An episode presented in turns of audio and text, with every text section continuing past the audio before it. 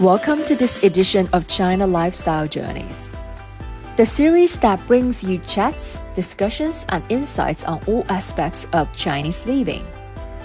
We will cover festivals, food, traditions, customs, and much, much more. I'm your host, Jocelyn. And I'm Mat, just an English guy with lots of questions. So, Mat, what's your big question today? Hello, and welcome back to another episode. Today, we're exploring the world of Chinese acupuncture, a traditional healing practice that I know almost nothing about. So, Jocelyn, for someone like me who knows absolutely nothing about this acupuncture, where should we begin? Well, Mat, I can't believe you know absolutely nothing about acupuncture. I'm sure you know something. Let me ask you a question. Have you ever tried acupuncture? Uh, yeah, I tried it once, but that was about 15 years ago, I think. I remember I had a muscle pain in my leg, I think from too much cycling, and someone recommended I try acupuncture. So I gave it a try. Okay, then, so you actually have some experience of acupuncture. Tell me what you remember about it.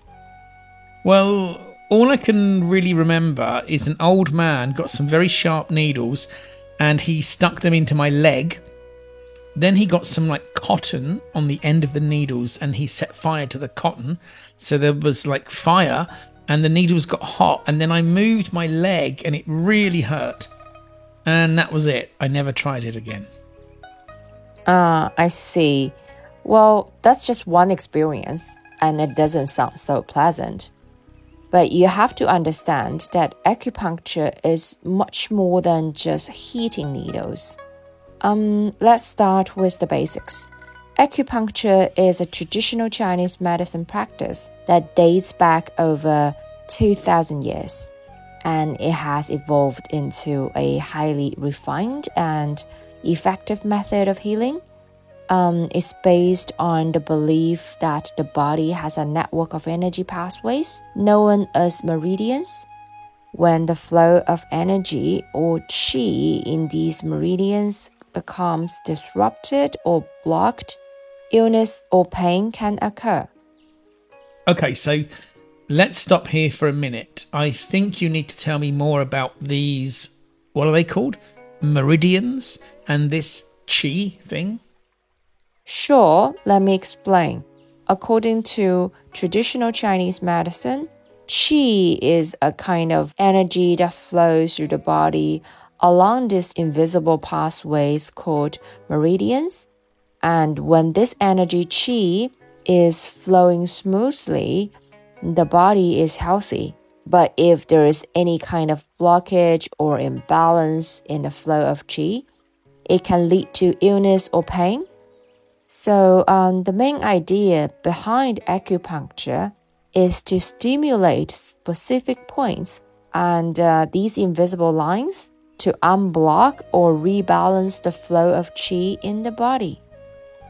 I see. So the idea is to unblock and free the flow of this energy called chi in the body by stimulating specific points along these special lines, these invisible meridians. Now that sounds quite interesting, but if these meridians are invisible, how does an acupuncturist, I'm guessing that's a word, how does an acupuncturist know where to put the needles? That's a very good question, Mat. Um, acupuncturists, yes, that's the right word for someone who does acupuncture. They're trained to locate these specific points along the meridians, and they use a combination of knowledge of the body's anatomy, many special techniques, and a knowledge of the meridian system to find these points. These points are located on the surface of the body and are often connected to underlying structures such as muscles, nerves, and blood vessels. Once the acupuncturist locates the correct points, they insert very fine needles into the skin at those points to stimulate the flow of qi and promote healing. It's actually a very precise practice that requires a lot of knowledge and skill. And the skill is not so much about knowing how to put the needle in, it's about knowing where to put the needle, finding the exact right spot, being able to locate the meridians. And it's this that can take many years to learn. Okay, so an acupuncturist is really an expert on the human body and these meridians and qi. But is acupuncture widely used today in China? Yes, acupuncture is still widely used in China today and is considered an integral part of traditional Chinese medicine. Many people in China continue to use acupuncture as a form of healthcare and is often available in hospitals and clinics throughout the country. In recent years, acupuncture has also gained popularity in other parts of the world as a complementary or alternative form of medicine. So, there is a growing body of uh, scientific research that supports the effectiveness of acupuncture for a variety of conditions, and many people find it to be a safe and effective treatment option. Okay, so it actually sounds like a good job being an acupuncturist. So let's say I wanted to become an acupuncturist. What would I need to study and how long would it take? Actually, uh, there's no real answer to this question. Just like many traditional skills, it can take a lifetime to be considered an expert. But most people start out by studying traditional Chinese medicine and acupuncture techniques. This typically involves a formal education program which lasts for a few years. Then you need a few years of practice and experience. So, after all you've learned today, Mat, um, let me ask you are you willing to try acupuncture again? Um, will you give it another chance?